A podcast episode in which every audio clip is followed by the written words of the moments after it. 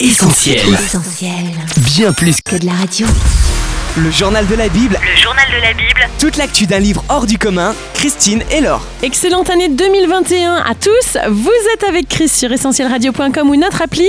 Et Laure est aussi là avec moi. Salut Laure et bonne année. Salut Chris, très bonne année à toi aussi, ainsi qu'à nos auditeurs à qui on souhaite la bienvenue dans le journal de la Bible. Et sans plus attendre, on découvre tout de suite ce que nous réserve cette première édition 2021. Voici le sommaire. Comment faire face au challenge de cette nouvelle année Thierry Chambéron partage avec nous quelque chose de nouveau dans son premier édito de l'année. Verdict, on connaît enfin le dénouement de l'affaire Mathieu Fauché, cet enseignant accusé par sa hiérarchie de prosélytisme après avoir fait étudier à ses élèves de CM2 un passage de la Bible. On en parle dans quelques instants. Mais tout de suite là, voici quelques rendez-vous Bible incontournables en 2021, tous à vos agendas. Littéraire, télévisuel ou encore geek, on commence donc ce journal Laure avec quelques rendez-vous qui marqueront à coup sûr l'actualité Bible de ce début d'année. Si le plus célèbre archéologue du cinéma était parti à sa recherche,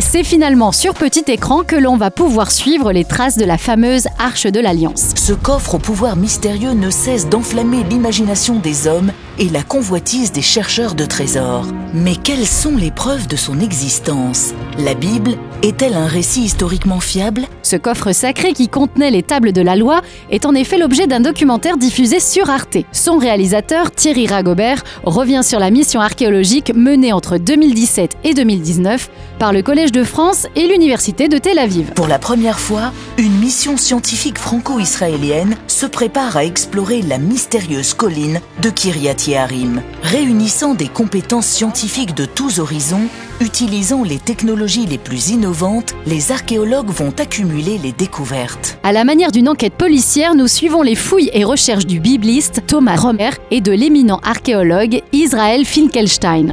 Entre découvertes archéologiques et récits bibliques, ne manquez pas ce documentaire. L'Arche d'Alliance aux origines de la Bible, c'est à voir ce samedi 9 janvier à 20h50 sur Arte ou en replay sur arte.tv jusqu'au 9 mars prochain. Le journal de la Bible, Christine et Laure.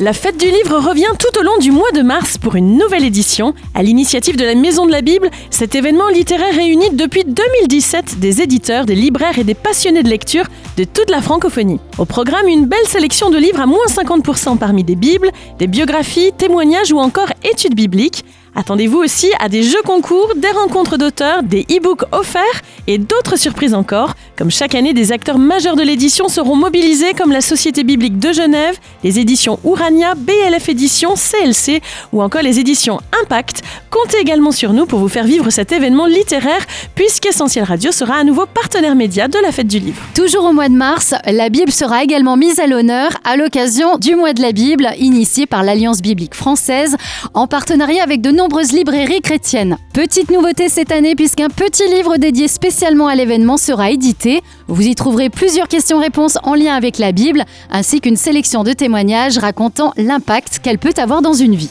Le week-end du 1er mai 2021, le marathon créatif et collaboratif Hack My Bible revient pour une nouvelle édition. Graphistes, entrepreneurs, informaticiens, concepteurs ou tout simplement passionnés de la Bible ont rendez-vous pour inventer et concevoir des projets innovants autour de la Bible en 48 heures. À l'issue du week-end, les meilleurs projets sont sélectionnés afin d'être réalisés ou commercialisés. Le jeu de société Fouillant Galilée a par exemple été créé lors du Hack My Bible 2019.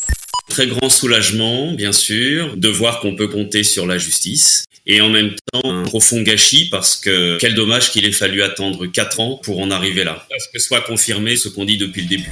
La réaction que vous venez d'entendre, c'est celle de Mathieu Fauché, professeur des écoles, accusé de prosélytisme, sanctionné par l'éducation nationale et finalement blanchi et réhabilité à l'issue de près de 4 ans de procédure administrative. Une affaire qui mêle Bible, enseignement et justice et qu'on a suivi avec beaucoup d'attention à la rédaction du journal de la Bible. Oui, Chris, les faits remontent à 2017. Mathieu Fauché, alors enseignant à Malicornet, petit village de l'Indre, est dénoncé par lettre anonyme pour avoir fait étudier des passages de la Bible à ses élèves de CM1, CM2. Le professeur s'en défend auprès de son inspecteur en mettant en avant les programmes officiels de l'éducation nationale, mais malgré le soutien massif des parents d'élèves, il se voit suspendu par la direction académique de l'Indre.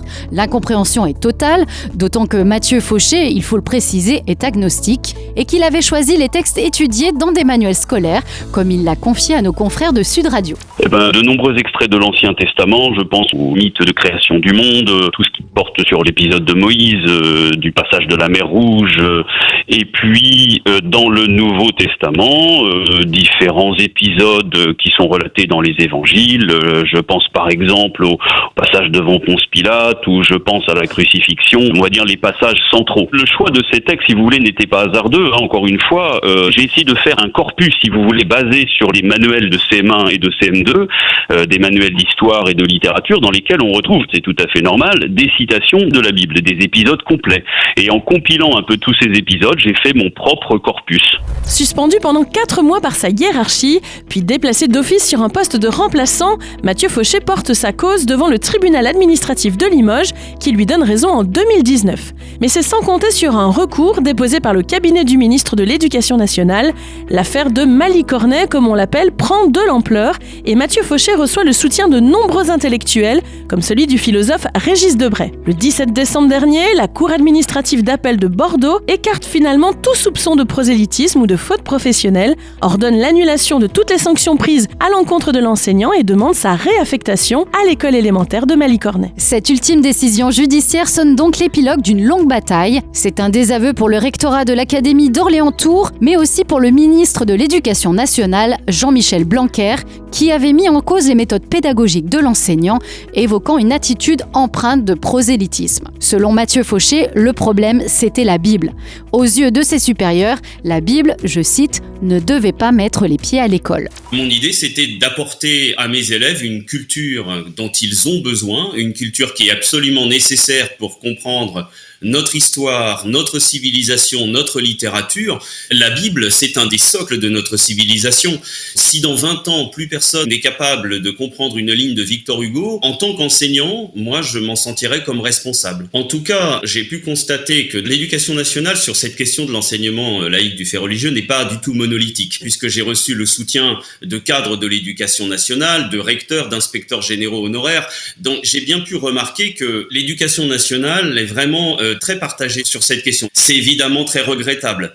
Parce qu'une fois qu'on a constaté, comme moi et comme beaucoup avant moi, euh, notamment le philosophe Régis Debray euh, en 2002, que cette culture biblico-chrétienne est en train de disparaître chez les jeunes générations et même les moins jeunes, on a le choix soit de tenter d'y remédier par l'école publique, c'est-à-dire de la transmettre comme j'ai tenté de le faire, soit on estime, comme certains, c'est vrai, que mieux vaut faire table rase de cette culture que c'est en quelque sorte un mal nécessaire parce que la religion serait intrinsèquement mauvaise et que si on veut éliminer la religion, on est bien obligé d'éliminer la culture qui va avec. Je crois que dans l'esprit de certains, on en est là, oui. C'est triste, mais je crois que c'est ça. C'était pas une majorité des cadres de l'éducation nationale, mais euh, certains le pensent.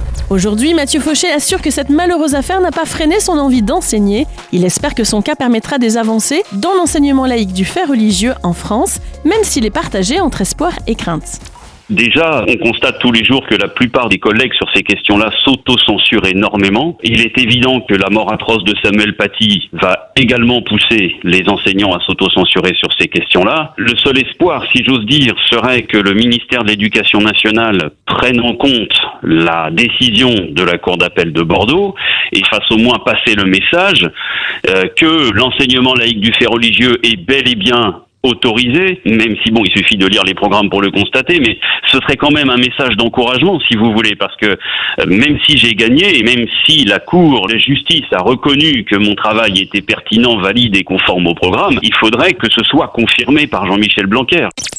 En attendant des nouvelles du ministre de l'Éducation nationale, on accueille maintenant le pasteur Thierry Chambéron, rédacteur en chef du magazine Pentecôte, de retour dans le journal de la Bible avec un édito tout neuf. L'édito Pentecôte, Thierry Chambéron. Bonjour Thierry Chambéron et bonne année 2021. Merci Christine, merci Laure et très bonne année à vous deux également, ainsi qu'à tous les auditeurs d'Essentiel Radio. Alors aucun doute, le titre de votre édito, Quelque chose de nouveau, est tout à fait approprié pour un passage à la nouvelle année. Après le bilan, place aux vœux, aux résolutions et aux attentes de nouveautés et de changements stimulants. C'est vrai Christine, la nouveauté est souvent revigorante et riche en opportunités. Néanmoins, elle peut aussi parfois générer quelques craintes en raison des nombreux inconnus qui l'accompagnent. Cette nouvelle année sera ainsi certainement jalonnée de mille expériences positives et enthousiasmantes, de rencontres enrichissantes, d'événements réjouissants, mais peut-être que 2021 sera aussi le théâtre d'une actualité plus sombre, voire même tragique et inattendue. Par exemple, qui aurait osé penser à l'aube de l'année 2020 que la planète tout entière serait comme paralysée par un virus microscopique? Et qui aurait pu imaginer que nos lieux de culte seraient brutalement fermés pendant plusieurs mois par décret gouvernemental? Nous ignorons donc quelles sont les choses nouvelles qui sont sur le point d'arriver en 2021. Mais à la différence de l'homme de la rue, le chrétien, lui, est habité par une espérance profonde et inébranlable, une intime conviction qui le rassure et lui permet de continuer sa marche paisiblement. Il est en effet convaincu de la souveraineté de Dieu. Qui dira qu'une chose arrive sans que le Seigneur l'ait ordonné? Lamentation chapitre 3, verset 37. Ainsi, dans les pires circonstances, le croyant sait que Jésus reste le Maître absolu, qu'il est encore aux commandes et que rien ne lui échappe. Dans le marasme économique, sanitaire et social que nous traversons, le Seigneur ne vacille ni ne tremble, il est imperturbable. Mieux encore, nous savons que Dieu pourra nous frayer un chemin dans le plus affreux des déserts. Ne pensez plus aux événements passés et ne considérez plus ce qui est ancien. Voici, je vais faire une chose nouvelle sur le point d'arriver. Ne la connaîtrez-vous pas? Je mettrai un chemin dans le désert. Ésaïe chapitre 43, verset 19. Le bon sens nous apprend aussi que pour mieux assimiler la nouveauté, il est parfois nécessaire de tirer un trait sur certaines idées anciennes, certains principes désormais obsolètes. Comme l'a écrit l'économiste John Maynard Keynes, la difficulté n'est pas de comprendre les choses nouvelles, mais plutôt d'échapper aux idées anciennes. Il ne s'agit pas, bien entendu, de balayer d'un revers de manche les décrets immuables des Écritures ou de mépriser l'excellent travail effectué par nos pères, mais plutôt d'accepter les réformes nécessaires à notre survie. Par exemple, l'accueil de nouvelles technologies au sein de l'Église ou la mise en place de stratégies novatrices dans notre mode de fonctionnement sont des éléments incontournables si nous désirons rester pertinents. Ces moyens ne peuvent évidemment jamais se substituer à l'action puissante du Saint-Esprit dans les cœurs, ni remplacer l'impact de la prédication de l'Évangile sur les vies, mais ce sont des outils au service de l'Église. Ainsi, face aux nombreuses nouveautés qui nous seront proposées, il nous appartiendra de faire preuve de discernement afin d'éviter les écueils, sans toutefois passer à côté des belles opportunités qui s'offriront à nous. Un grand merci Thierry Chambéron pour ce nouvel édito et à très bientôt sur notre antenne. À très bientôt. Des nouveautés, il y en a également dans le premier numéro de l'année du magazine Pentecôte. Qu'est-ce qui est au programme, Laure? Eh bien, la une de ce numéro, Chris, une recommandation de circonstance avec l'encouragement de Christian Blanc Avançons sans crainte. Suivi des prédictions pour 2021 transmis par Gérard Faux, des vœux 100% inspirés par la Bible. Quel rôle peuvent encore jouer les anciennes générations aujourd'hui? C'est la question que soulève Aurélien Fuseau dans une réflexion intitulée Vieillard exemplaire. Également au sommaire de cette nouvelle édition, de nombreux sujets de société et d'actualité. Terrorisme, la réponse de l'évangile. Caricature entre intimidation et provocation, faut-il vraiment choisir? Se demande Laurent Bauchy.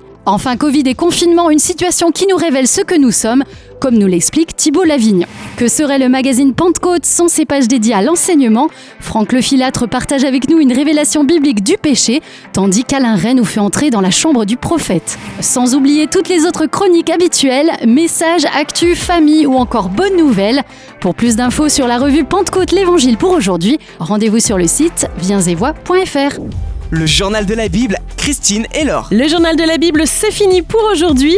Merci d'avoir été avec nous. On vous attend dès la semaine prochaine pour de nouvelles actus. D'ici là, continuez à nous suivre sur nos réseaux sociaux, Facebook, Twitter, Insta et YouTube, sans oublier le site essentielradio.com, notre appli, les sites essentieltv.fr et essentielbible.com. Encore très bonne année à chacun, prenez soin de vous et à bientôt. Ciao on retrouve, tous nos programmes sur essentielradio.com.